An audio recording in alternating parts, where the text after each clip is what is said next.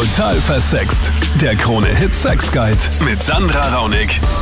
Salü, das ist der Podcast zum Thema Aufklärung, Liebe, Beziehung. Das ist der Podcast, wo ich dir immer eine Frage stelle zu deinen Fantasien, zu deinem Sexleben, zu dem, was du ja bisher erlebt hast und wo ich einfach Antworten sammle. Und das tue ich hier in Österreich und zwar auf einem österreichweiten Radiosender. Krone Hit heißt der, für den Fall, dass du da auf Spotify reingeklickt hast oder auf iTunes, das über Bewertungen gefunden hast. Da sage ich vielen Dank an alle, die den Podcast so fleißig bewerten, ihn äh, liken, ihn downloaden, dass noch viel mehr Menschen entdecken. Das ist nämlich der Podcast, wo du tatsächlich Stimmen aus dem Land hörst, Meinungen anderer Menschen, Erfahrungen anderer Menschen und das Ganze kombiniert mit sexualtherapeutischem Wissen. Heute mit Sexualtherapeut Kevin Schwarzel aus der Steiermark. Mein Name ist Sandra Raunig, ich bin Sexpertin, YouTuberin, habe den YouTube-Kanal Total Versext, wo ich mit Frauen über Sexualität spreche, wo ich aber auch äh, Sextrends ausprobiere,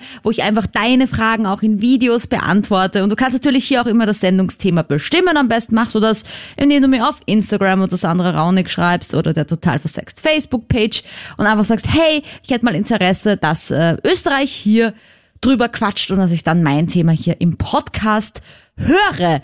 Ein Thema, das ich besonders wichtig finde, das äh, ist heute dran und zwar das Outing und Coming Out. Ich möchte wissen, wie hast du das erlebt? Wie war dein Coming Out? Im besten Fall, da ist nämlich ein Unterschied, das äh, besprechen wir jetzt gleich hier auch im Podcast, was der Unterschied ist.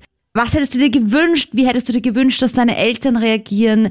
Wie haben sie reagiert? Wie ist dein Umfeld darauf eingegangen? Hat sich für dich was verändert? Unterschied Stadt, Land, das und noch viel mehr äh, besprechen wir jetzt äh, in den nächsten Minuten in diesem Podcast. Er startet mit dem Markus. Wie war das bei dir? Ich habe das zuerst meiner Mama erzählt, mhm. ähm, in einem ganz einem ruhigen Rahmen. Da war ich extrem aufgeregt. Und, mhm. ähm, ja, und dann das hat dann so seinen Lauf genommen und ähm, dann hat es so die Runde gemacht äh, mit meinen Freundinnen und Freunden Okay. Und ja, das war ganz angenehm und auch das ähm, von meiner Mama. Ähm, die hat das auch ganz locker weggesteckt. Mhm. Das war. Hast war du das Gefühl gehabt, super. sie hat schon gewusst? ist ja auch äh, oft so, oder? Ja, das hatte ich. Ich habe sie dann gefragt, ob sie schon was gewusst hat. Sie hat das mit Nein beantwortet. Okay, weil das ist ja oft so, dass Mütter, also in meinem Freundeskreis haben einige Mütter gesagt, ah, das weiß ich ja schon lange. Ja. so auf die Art. Okay, wie alt warst du da? Ähm, ich glaube, ich war 15. Oha, also ich meine, gut, oha, ich weiß nicht, ob das jetzt relativ früh ist, aber ich finde es relativ früh schon. Das, ja, also das im, im Bekanntenkreis, okay. das war bei jedem später. Okay. Ja, aber geil, dass mhm. deine Mutter so cool reagiert hat. Ja, das war voll super. Also ich hoffe, deine Mutter hört gerade zufällig zu und kann sich ein Sterndal auf die Brust malen, weil es ist halt leider nicht überall und immer so, gell, dass es so, ja, so schön abläuft. Das war so ein ein Gefühl, als würden dir 20 Kilo vom, vom Rücken fallen. Mhm. Und das war echt super, dass sie das so, so toleriert hat und auch jetzt ist es überhaupt kein Problem. Mhm. Und passt, ja. Ja, Markus, danke fürs Teilen von dieser Story. Kevin, Outing und Coming Out, jetzt habe ich schon drüber gesprochen. Wo ist denn der Unterschied? Das eine ist ja was Schönes, das andere ist weniger schön. Genau. Äh, beim Coming Out, äh, da spricht man von, oder hm, das kommt ja vom Englischen äh, und bedeutet herauskommen. Das heißt, äh, dass es inner psychologisch oder innerpsychischer Vorgang ist, wo ich dazu stehe und ich möchte meine sexuelle Orientierung an meine soziale Gesellschaft weitergeben. Mhm. Möchte mich outen, möchte ich möchte mich coming outen. Mhm. Und im Gegensatz zum Outing, das ist nicht auf einer freiwilligen Basis, nicht von meiner Seite, dass ich das möchte, sondern das kann sein, dass das ein Freund oder ein Bekannter zu jemand anderen etwas sagt und sagt, der ist schwul oder lesbisch. Mhm. Aber lustigerweise sagt man doch eigentlich im allgemeinen Sprachgebrauch, ja, ich bin schon geoutet. Heißt das dann immer, dass die Person, wenn man das sagt, theoretisch eigentlich meint, man wurde unfreiwillig geoutet? Oder ist es so ein Sprachgebrauch? Das ist eher ein Sprachgebrauch, also ein umgangssprachlicher okay. Gebrauch. Äh, ich bin schon geoutet. Das sind ja sehr oft die Fragen, bist du schon geoutet oder mhm. nicht? Mhm. Ähm, weil das Outing hat ja einen Tatbestand. Mhm. Ja, das ist äh, rechtlich also ein Problem. Genau, ne? ja. so eine Ehrenbeleidigung genau. kann das sein und das kann juristische Folgen haben. Der Fabian war mit einem Mann in Beziehung, hat es da erst den Freunden erzählt, aber bei den Eltern hat es länger gedauert, oder? Bei den Eltern hat es länger gedauert, dort war es noch beim zweiten Freund. Mhm. Äh, das heißt, da habe ich es halt noch meiner Schwester erzählt. Mhm. Und dann war es halt so weit, dass ich es meinen Eltern erzählt habe. Okay, okay. Und, und wie meine Schwester kennt, natürlich, hat sie es vorher schon den Eltern gesagt. Ei. Und ich bin dann, ich bin dann hingegangen mhm. und habe es ihnen erzählt und sie, sie haben es gewusst. Ach so, aber sie haben positiv darauf reagiert. Boah, Gott sei Dank. Gott sei Dank, weil ich dachte schon, oh je, ich weiß, deine Schwester hat es nicht böse gemeint, aber das ist halt auch was, was, was eigentlich dir über ist, dass du das zu sagen gehabt hättest eigentlich, ne? Also eigentlich war es ein Outing durch deine Schwester dann, ne? Also. Ja, eigentlich durch meine Schwester gegenüber meinen Eltern, ja. Ja, ja, okay. Und du warst aber erst mit einer Frau in Beziehung. Ja, ich war drei Jahre lang mit einer Frau in Beziehung. Und dann hast du dir so gedacht, das ist nicht das Wahre oder? Nein, ich habe es Anfang auch schon gewusst, aber es ist halt mhm. halt der Druck und ja, man muss sich irgendwie ja, verstecken irgendwie so ein bisschen und. Äh. Ja. Ja. Es ist immer noch dieser Druck der Gesellschaft, oder? Dass man versucht, ich weiß nicht, was ist es, reinzupassen, dass man irgendwie so sein muss wie der Großteil oder, oder wie würdest du das beschreiben, wie das bei dir war? Ja, es ist extrem, weil ich komme vom Land mhm. und im Land ist das natürlich sehr ungern gesehen hat, dass man das, dass man halt homosexuell ist. Krass eigentlich. Warum? Und ich meine, gut, ich komme aus der Stadt, ich kann es vielleicht nicht so nachvollziehen, aber, aber warum ist es am Land so viel krasser? Also, ja, weil man am Land ist es eigentlich, wirst du aufgezogen, es gibt Mann, Frauen. Ja, ja, ja, da gibt es diese Rollenklischeebilder, ja. Mhm. Das ist typische Klischee und man sieht halt auch rein gar keine Homosexuellen und dann wird immer geduschelt und kusst und mhm. hin und her. Mhm. Und schlussendlich, wie bei uns im Dorf hat es auch homosexuelles Paar gegeben, da haben sie halt ganz schier geredet und alles und. Aber ich hoffe, dem homosexuellen Paar war es wurscht. Den homosexuellen Paar war es wurscht. Ja, geil. Der lustigste, äh, lustig in Anführungszeichen, sie haben ein Restaurant gehabt und Sie haben gesagt, sie haben aber, aber äh, schlecht geredet über die, sind aber trotzdem immer bei denen Essen gewesen. Geil, ich finde das sehr motivierend. Du, weil wir jetzt mit Fabian kurz geredet haben über das, ähm, woran man auch vielleicht merkt, dass man aufs andere Geschlecht steht. Vielleicht ist da jemand da draußen noch, der sich denkt, na, vielleicht bin ich ja schwul, vielleicht bin ich lesbisch, sexualtherapeutisch. Was sind da so die Anzeichen, die man bei sich selber merken kann? Naja, klare Anzeichen gibt es jetzt nicht direkt, dass man sagt, okay, wenn man so denkt oder so handelt, ist man jetzt homosexuell oder bisexuell, sondern äh, das beginnt schon in der Kindheit, äh, wo man sagt, okay, ich habe eine Anziehung zum gleichen Geschlecht. Aber es wird eher abgelehnt, weil wir Menschen ja nach Normen, Werten und Grundeinstellungen handeln und, und und unsere Rollenbilder, eh, was wir mhm. da auch gehört mhm. haben, am Lounge zum Beispiel, äh, da wird uns vorgelebt, Mutter, Vater, Kind, äh, bauen ein Haus, mhm. haben ein großes Auto und weniger, dass es auch andere sexuelle Orientierungen gibt. Vermehrt wird's dann in der Pubertätzeit, weil da prägt sich die, die, Sex, die Sexualität äh, der Kinder, Jugendliche vermehrt aus und dann äh, merke ich, okay, ich habe immer mehr Interesse einfach. Es wird da sehr oft einfach ausprobiert, auch Men äh, Jungs mit Jungs, Frauen mit Frauen. Und mit der Zeit entwickelt sich dann eher so, okay, gefällt mir das? Bekomme ich immer mehr Anneigung?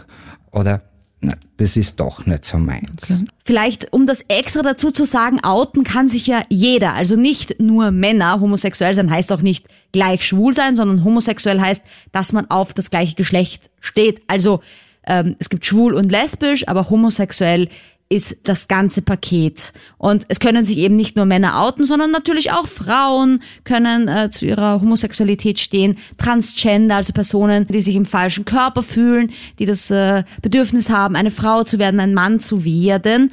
Diese Personen können sich outen. Genau.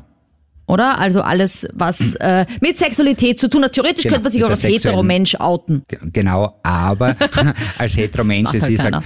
ja, es macht, es macht keiner aus dem Grund, weil es halt die Norm ist. Und wann sprechen wir von der Norm?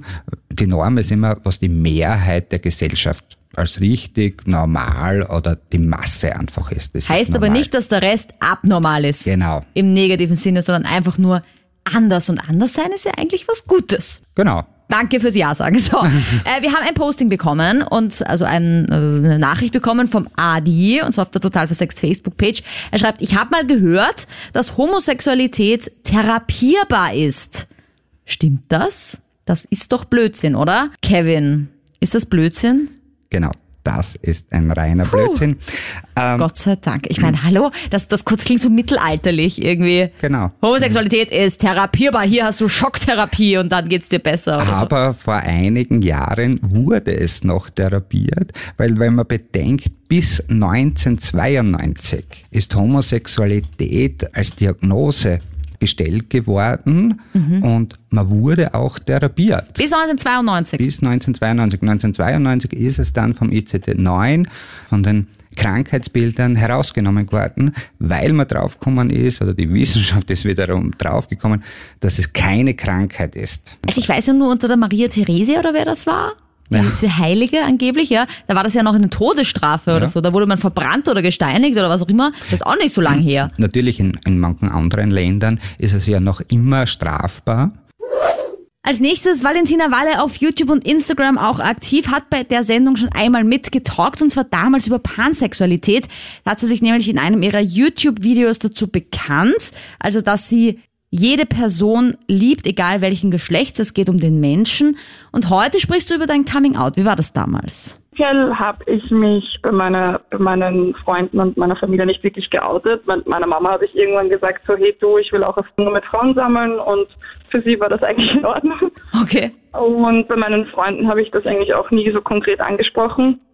Sie wussten, dass ich prinzipiell an sehr vielen Menschen einfach ein sexuelles Interesse habe und somit war das dann eigentlich auch geklärt. Okay. Und ähm, mein eigentliches richtiges Outing hatte ich dann bei meinem Papa. Das war so mein erstes richtiges Outing. Da habe ich wegen meiner Freundin dann ihm halt auch mitteilen wollen, dass ich eine Freundin habe und sie mir halt auch sehr wichtig war und ich natürlich von meinem Leben auch ihm erzählen möchte, was gerade aktuell ist. Mhm. Und habe ihm einfach auch gesagt, dass es halt quasi jetzt einen neuen Menschen gibt, mit dem ich glücklich bin und dass es halt sie ist. Und er hat es aber Gott sei Dank auch wirklich sehr gut aufgenommen und hat auch einfach gemeint, er will, dass ich glücklich bin. Und solange es Enkelkinder gibt, ist es kein Problem. Und dadurch, Okay. dass wir das eh auch vorhaben. Aber wie macht man das dann? Macht man das Also man dann? wird befruchtet. Aber wie? Aber wie genau haben wir auch noch nicht besprochen. Nein, aber es, ja. wir brauchen Hilfe extern, weil Sperma können wir nicht produzieren. Aber, aber ihr schließt aus, dass ihr quasi mit demselben Mann quasi beide Sex habt, aktiv, und dann vielleicht werdet ihr davon schwanger, eine von euch beiden. Sondern ihr So sagt weit schon, haben wir noch nicht geplant. okay, gut. also, Also wir, no wir stress. gehen davon aus, dass es, bis wir dann tatsächlich Kinder haben wollen, auch Mhm. vielleicht neue Techniken gibt oder mehr Möglichkeiten. Aber schlussendlich ist es meistens eine künstliche Befruchtung. Okay, ja. Na, urspannend auf jeden Fall. Also ich wünsche dir Ja. auf jeden Fall alles Gute mit deiner Freundin, äh, Valentina Dankeschön. Walle, auf Instagram auf jeden Fall mal folgen, bitte. Und auch äh, Bitte, ihrer danke. Freundin der Amy, die ist nämlich auch super unterwegs. Und die sind ein so cutes Paar, also Oh, Love danke. you. Und ja, wie gesagt, alles gut. Also das ist, finde ich, ein so schönes Beispiel, Kevin, auch von einem, auch einem, äh, so einem vielfältigen Coming Out. Also da kann so viel, gibt so viele Optionen, ja, erst mit den Freunden, dann mal bei der Mama zu sagen, ja, ich bin einfach offen für vieles, ich will ausprobieren und dann halt beim Papa. Da hat die Valentina jetzt auch gesagt, es war schon ein bisschen beim Papa schon ein bisschen so ein, dem will ich das jetzt mal sagen. Ist es eigentlich so irgendwie, dass man Elternteilen es gemeinsam sagen sollte, am besten? Oder getrennt voneinander? Gibt es da irgendeinen Ratschlag von dir als Sexualtherapeut? Getrennt äh, oder gemeinsam, das ist sehr unterschiedlich. Das, das obliegt immer der jeweiligen Person. Sehr oft ist es so, dass man immer zu dieser Person, wo man mehr Bindung hat, dass man diese Person es eher als erstes anvertraut und dann den anderen.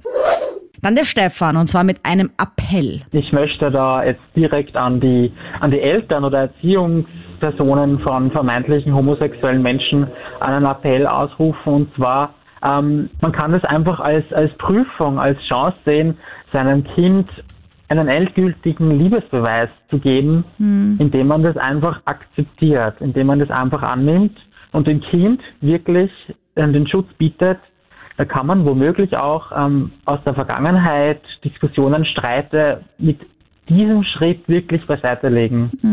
Und das, das kann ich wirklich nur Eltern an, anraten, dass sie da in sich gehen, bevor sie unüberlegt handeln, dass sie da wirklich die richtige Entscheidung treffen zu antworten. Wie hast du es erlebt bei deinem Coming Out? Also ich war, ich war recht früh dran. Ich habe mich deshalb recht früh geoutet, weil ich gewusst habe, meine Eltern werden es akzeptieren. Und es war dann auch so. Also ich bin da ein Glückskind in dieser Hinsicht ähm, und ich bin auch davon überzeugt, dass mein, mein zukünftiger Weg, also seit 13 Jahren, ähm, dadurch auch positiv geprägt wurde, weil meine Eltern mich annehmen. Ja. Und das, ich kann da wirklich nur alle Eltern ermutigen, sich für ihr Kind zu entscheiden. Ja, weil es ist einfach so, oder? Ich meine, es, es ändert ja auch nichts daran, wenn man dann sagt, nein, das akzeptiere ich jetzt nicht. Ja, was soll denn das Kind dann machen in dem Fall? Und es ist ja dann oft auch noch ein Ja. Kind, ja. Ich kann nur eines sagen. Wenn man sein eigen Fleisch und Blut verlässt, verlässt man sich damit selbst. Und das wird man, das wird man sein Leben lang spüren. Ja. Und das ist eine, ein, das ist diese Liebe. Du verletzt dein Kind, du verletzt dich selbst. Also starke Worte. Weg Ja. dran vorbei. Ja. Ja. Ähm, Kevin, vielleicht auch, weil es der Stefan jetzt angesprochen hat, auch mit dem, mit dem Eltern, auch direkt die Eltern angesprochen hat, kann man in irgendeiner Form sagen, wie es ideal wäre zu reagieren? So, der Stefan hat es eh schon wunderschön gesagt, ja. Hast du noch was zu ergänzen? Ja, ähm, vor allem, wenn, wenn so Eltern äh, mit ihren Kindern über Sexualität sprechen, auch ganz wichtig, Homosexualität ansprechen, das überhaupt nicht aussparen. Das ist eine sexuelle Orientierung, das gehört zu uns Menschen dazu und das ist ganz normal. Das ist, weil dadurch vermittle ich auch den, äh, dem Kind, hey, Homosexualität ist normal. Wenn ich auf einen Jungen stehe oder auf ein Mädchen stehe, ist das ganz normal. Also zum Beispiel, wenn sie ein Buch vorlesen und es sind immer nur Bub und Mädchen Genau. oder auch sagen, es könnte aber auch ein Mädchen und ein Mädchen sein. Ja? Genau. Und ich weiß, da draußen gibt es einige, die sagen, so ein Blödsinn, das ist ja krank oder so, oder das soll man, das soll man doch dem Kind nicht schon so früh, dann ist es ja klar, dass es vielleicht schwul wird. Liebe Leute da draußen, das Kind ist schwul oder lesbisch oder nicht. Ja, das kann sich nicht entscheiden. Das ist keine Entscheidung, die man bewusst trifft. Genau, es ist unmöglich. Ja. Und wenn man jetzt als Elternteil noch kurz vielleicht, äh, vielleicht doch sagt, oh Gott, was soll ich jetzt tun? Shit, nein, das will ich gar nicht, bevor man überreagiert, ist es da irgendwie gut, mal zu sagen, ich gebe dir eine Antwort darauf, ich möchte mich jetzt so kurz zurückziehen und mich sammeln oder wie soll man da, wenn man merkt, es kocht einem irgendwie rauf und man sagt was, was man vielleicht nachher bereut? Genau. Und ansonsten, wenn ich mich als, äh, wenn, wenn ich mir als Elternteil sehr unsicher bin, kann ich auch natürlich eine professionelle Hilfe in Anspruch nehmen und einfach nachfragen, wie läuft das ab? Wie schaut das aus? Weil Eltern oft ja auch nach Rollenbilder funktionieren, nach ihren, wie sie auf äh, erzogen worden sind Ja. und es oft nicht besser wissen. Naja, vor allem außerdem, man kann, man merkt es ja manchmal schon auch, oder? Also ich meine, es ist nicht immer so, aber bei manchen zeichnet sich schon ein bisschen ab und dann kann man sich ja vorab so ein bisschen vorbereiten, so wie man immer eine Wund- und Heilsalbe daheim hat, kann man sich ja auch das irgendwie schon vorbereiten, Genau. aber oder? sehr oft wird es eher verdrängt. Es wird nicht angenommen, es wird eher, na, da, das ist nur eine Phase, Mhm. das, oder mit der, die Sprichwörtern, die soll man sowieso weglassen, vor allem bei den Kindern, Jugendlichen, so, wenn du größer wirst, wird das alles wieder passen, äh, das ist nur eine Phase, die du durchlebst, äh, weil somit vermittle ich wiederum dem Kind, hey, es ist nicht normal. Lukas, wie hast du es erlebt? Wie man schon hä- häufig gehört hat, war es bei mir auch so, dass man irgendwie das Gefühl hat, man schon von früh an. Und bei mir war es so, ich bin auch am Land aufgewachsen und ich habe mir Zeit lassen fürs Studium, wie ich dann draußen war in einer großen Stadt, dass ich mal sage, okay, gehe ich dem Gefühl jetzt nach? Ist da wirklich was dran?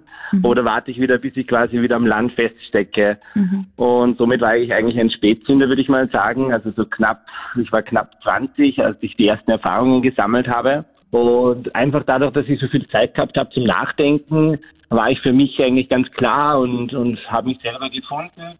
Mhm. Und bei mir war es das Coming Out dann so, dass ich mir das, ich wollte das nie, dass ich irgendwie sage, okay, Mama, Papa, ich habe so ein Gefühl in mir, ich weiß nicht, sondern für mich war klar, okay, wenn ich einen Menschen finde, der für mich wichtig ist, den ich einfach mir vorstellen kann, zu Hause herzuzeigen und zu sagen, hey, das ist, das ist jemand, den ich lieb habe, dann mache ich das Coming Out. Und so war es mhm. bei mir dann auch, dass ich dann einfach gesagt habe, Mama, Papa, ich habe jemanden kennengelernt, es ist keine Frau, es ist ein Mann. Und dann ja. habe ich einfach gleich diesen Mann vorgestellt, quasi also du hast ihn gleich mitgebracht, das ist gut. Nein, nein, nein, das noch nicht, aber. aber das wäre gut so. Dann, dann, ist die Höflichkeit gebietet dann, dass man ihm zumindest ein Glas Kaffee anbietet, oder? Und nicht gleich schimpft. nein, aber nein, ein bisschen drüber erzählt hat, einfach bevor er natürlich das Kennenlernen war. Und das war einfach für mich wichtig. Mhm. Und oftmals ist es so, dass man hört, dass Eltern sagen, ja, das haben wir eh schon gewusst, endlich sagst du das und so. Mhm. Das war bei mir nicht so. Also bei mir war schon ein bisschen so die Entrüstung mal da und ein bisschen das große Erstaunen. Aha. Aber im Nachhinein, jetzt einige Jahre danach, muss ich wirklich sagen, es gibt keinen einzigen in meiner Familie oder keinen einzigen von meinen Freunden, den ich jetzt verloren habe, nur dadurch, dass ich, sage ich mal, schwul bin. Und ich habe mich einfach super gefunden und lebe ein Leben, perfekt. Ja, das ist wunderbar. Das freut mich sehr für dich. Ja. Also gratuliere, dass es bei dir so gelaufen ist, dass du dich auch getraut hast, weil wir haben heute wirklich schon gehört, am Land ist es wirklich nicht leicht anscheinend. Da ist die stimmt, ja. Verbohrtheit im wahrsten Sinne des Wortes noch viel größer ja, konservativ, dagegen. Ja. ja, aber ich meine, das ist ja nicht nur konservativ, das ist einfach menschenverachtend, weil es soll ja jeder leben dürfen, wie er möchte, ja. Und es ist ja alles im rechtlichen Rahmen. Da tut ja keiner irgendwem anderen was Böses, wenn es so ist, ja. Also Lukas, danke fürs Teilen dieser Geschichte. Ja, bitte gerne, bitte gerne. Ähm, Kevin, weil es eben so viele verbohrte Menschen gibt und weil da immer wieder auch gesagt wird, es dürfen zwei Männer kein Kind adoptieren, weil dann wird das Kind ja sicher schwul oder zwei Frauen, das ist nicht gut fürs Kind, weil das muss dieses Bild haben von Mann und Frau. Ähm, das Kind wird ja nicht automatisch schwul oder lesbisch, nur weil es von zwei Männern aufgezogen wird. Genau, äh, weil es kommt ja nicht auf die Erziehung drauf an, weil, wie man auch von der Wissenschaft weiß, dass, dass es eher genetische Veranlagung gibt mhm. und dass man Homosexualität oder Bisexualität oder Transsexualität nicht erziehen kann, anerziehen kann oder man kann plötzlich so werden. Weil man kann es ja auch nicht therapieren, das ist ja auch unmöglich.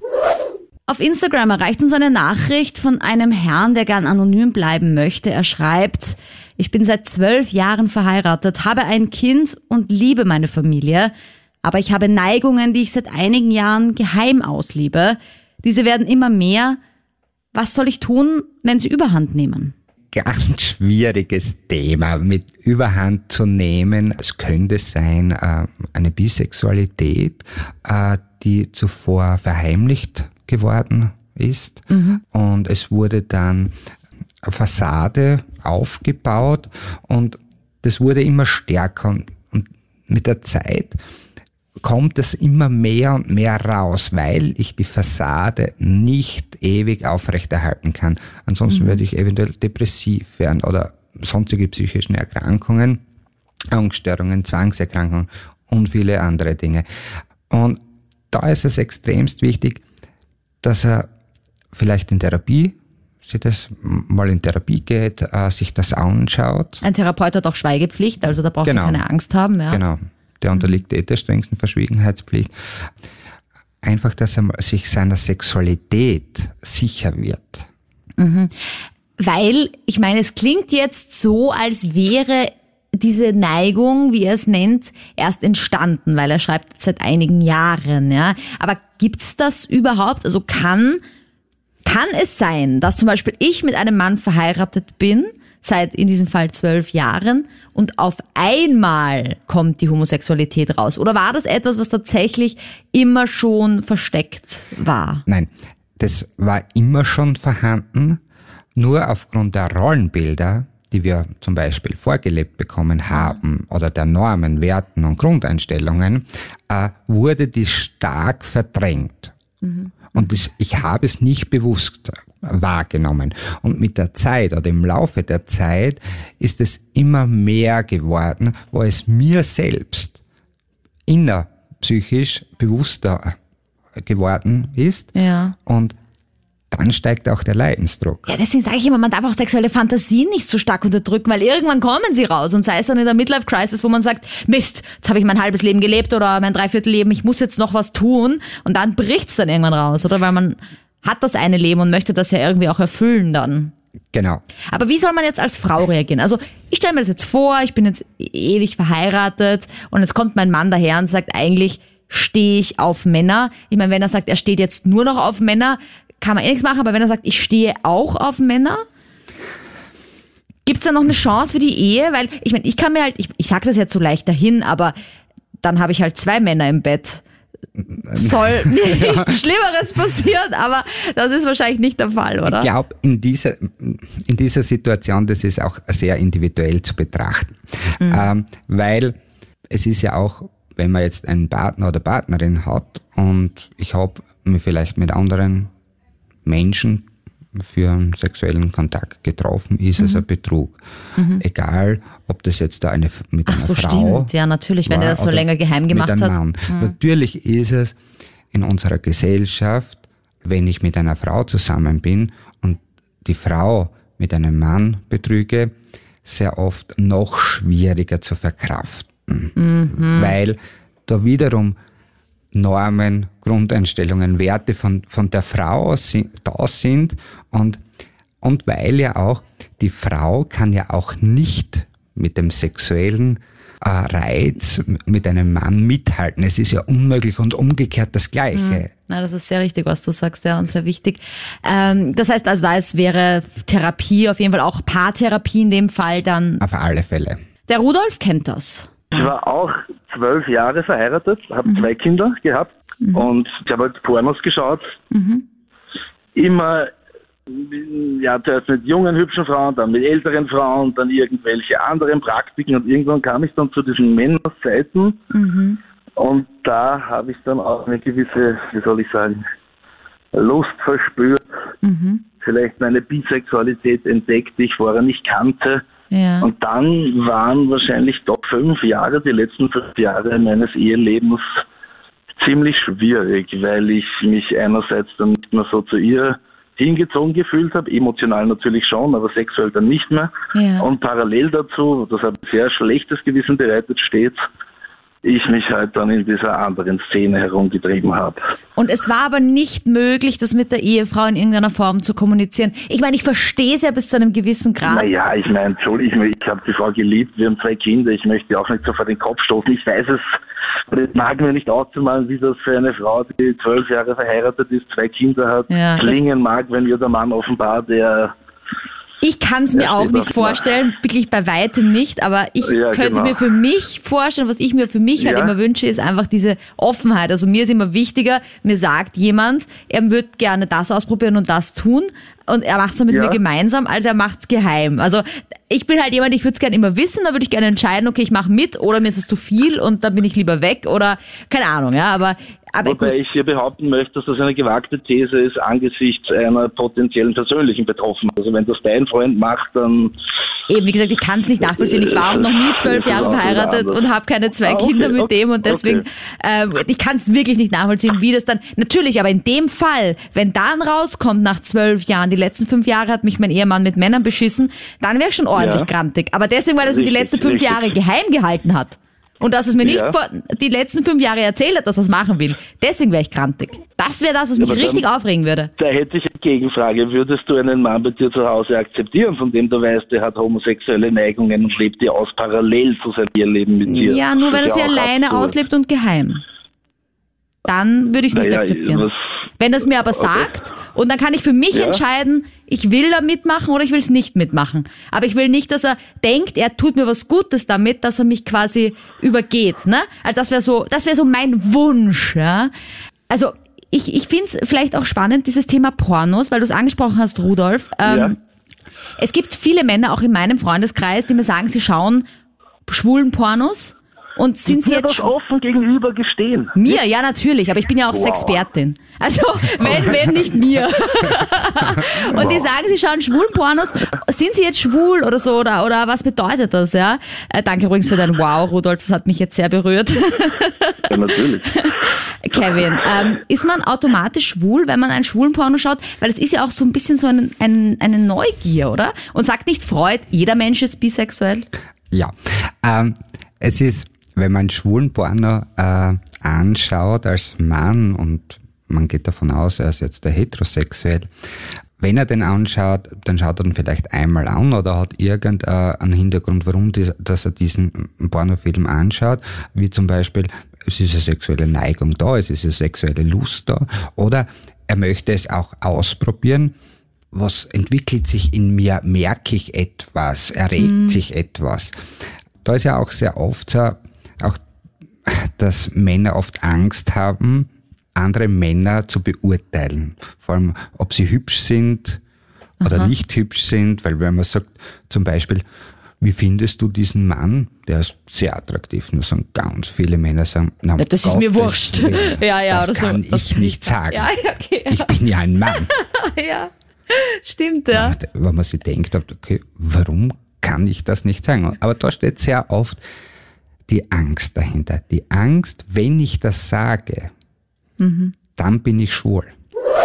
Benny, wie und wann war das bei dir? mit 19 im Grunde und ich, ich, es, es braucht, wie es halt so ist, irgendwie immer einige Zeit, bis man selber so wirklich draufkommt und sich traut, einfach das zu erleben und andere zu treffen. Männer halt in meinem Fall und als ich das dann einige Monate schon gelebt gehabt habe und einfach gemerkt habe, ja, es geht mir so gut damit, ähm, habe ich zuerst Freunden erzählt, die sehr gut reagiert haben, also sehr viele, das hat wirklich sehr geholfen und dann nach und nach auch meiner Familie. Und ja, mir war es irgendwie wichtig, dass ich dazu einen Freund habe, dass ich auch zeigen kann, hey, das ist nicht irgendwas Verrücktes oder so, sondern da gibt es echt einen Menschen dahinter, der total lieb, total nett ist.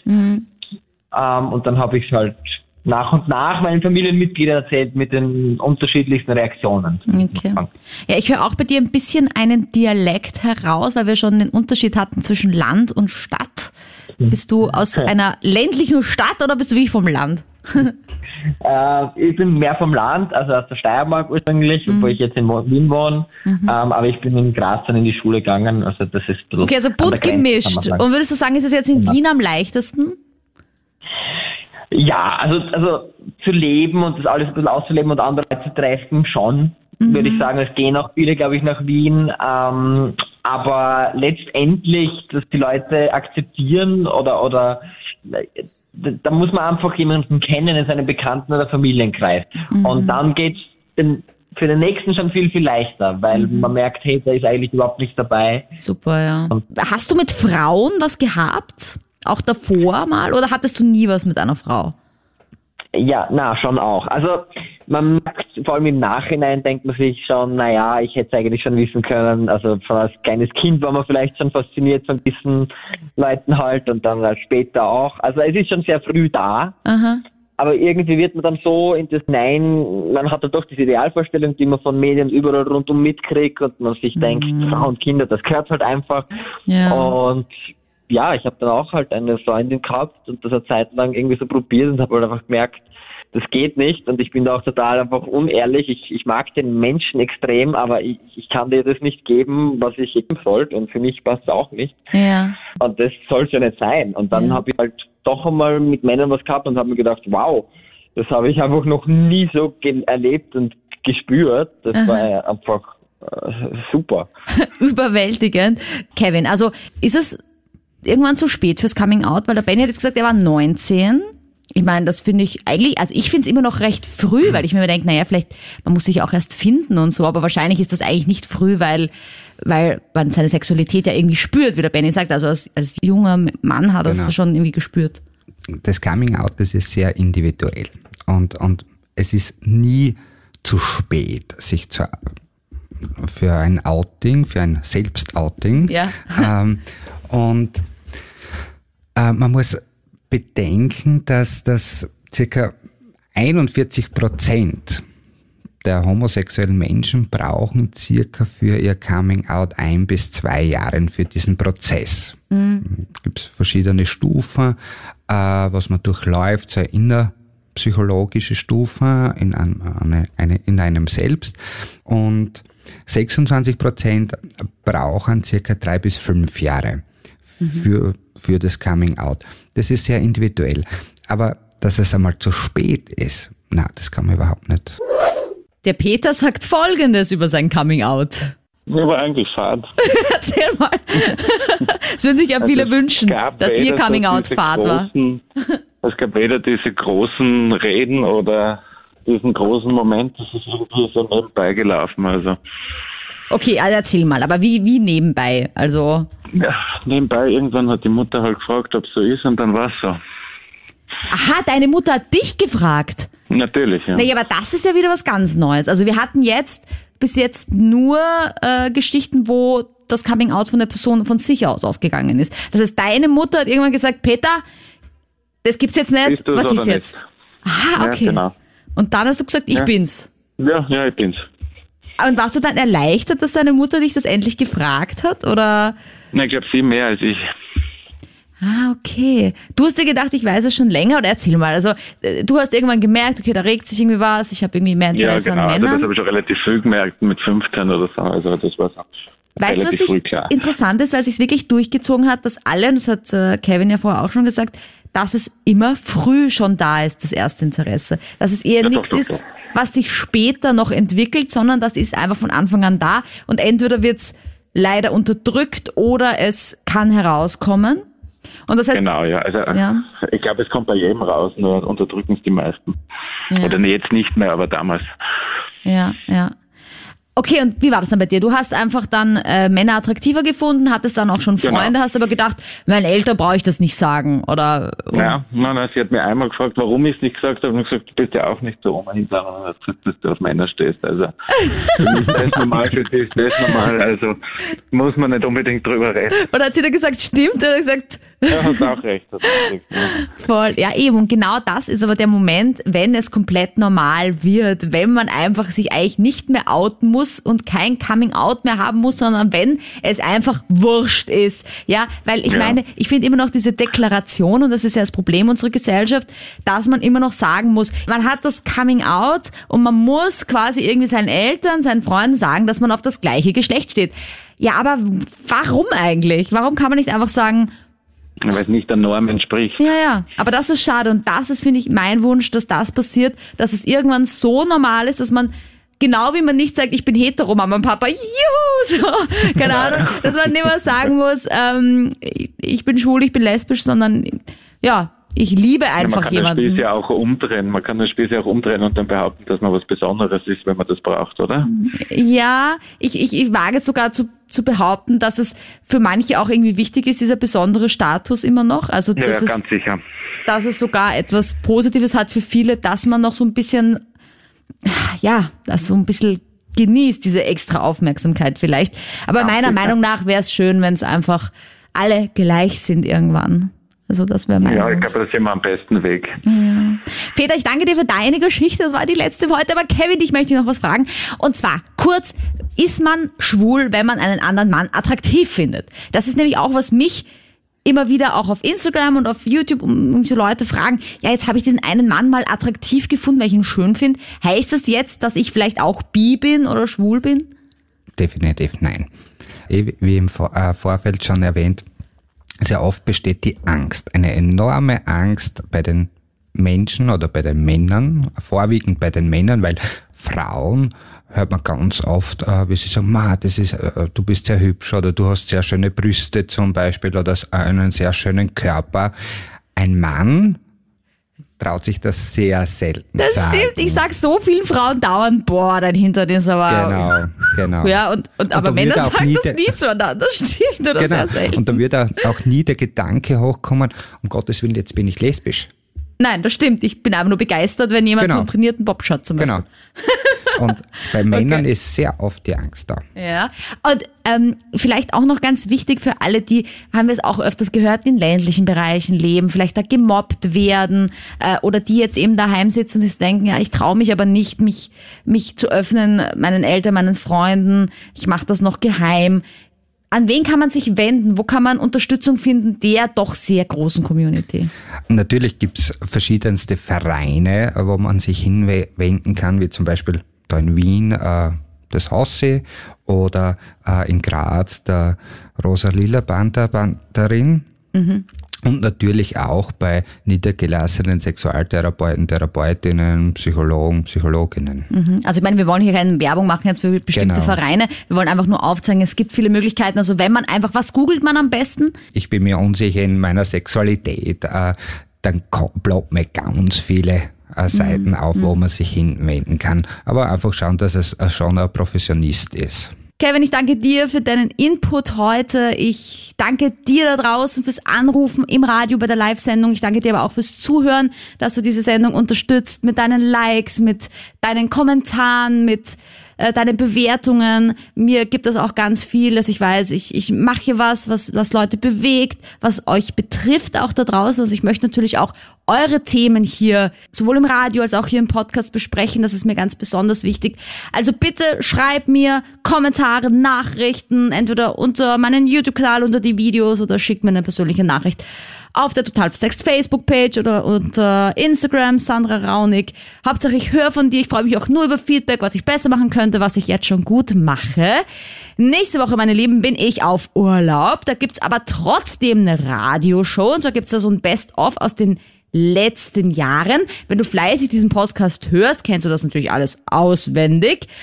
Aber einen Podcast gibt's auch, und zwar mache ich da ein Special mit einer meiner Psychotherapeutinnen, Dr. Monika Vogrolli. Die lernst du da ein bisschen besser kennen.